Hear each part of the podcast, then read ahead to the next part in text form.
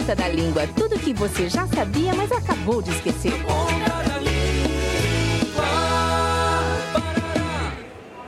Ô André, você já ouviu falar do filme que saiu no cinema, o novo? O cinema novo? Como assim? Abriu um shopping novo? Não, Zé Mané. É um filme novo que saiu. Mas existe sim um cinema novo. É um movimento. Você conhece?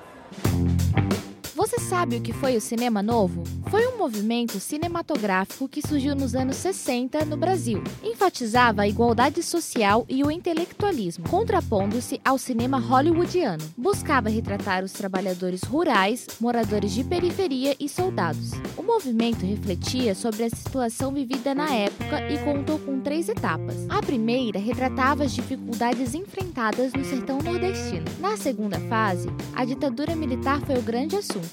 Na terceira, passou a dar ênfase a figuras típicas do país, como índios, araras, bananas, seguindo uma linha mais tropicalista.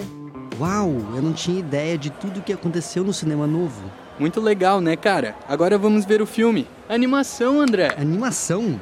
Sério que a gente veio até aqui para ver desenho, Júnior? Não. Durr. Na Ponta da Língua. Iniciativa do curso de Publicidade e Propaganda da Univale. Realização: Escola de Artes, Comunicação e Hospitalidade. Apoio Rádio Educativa Univale FM.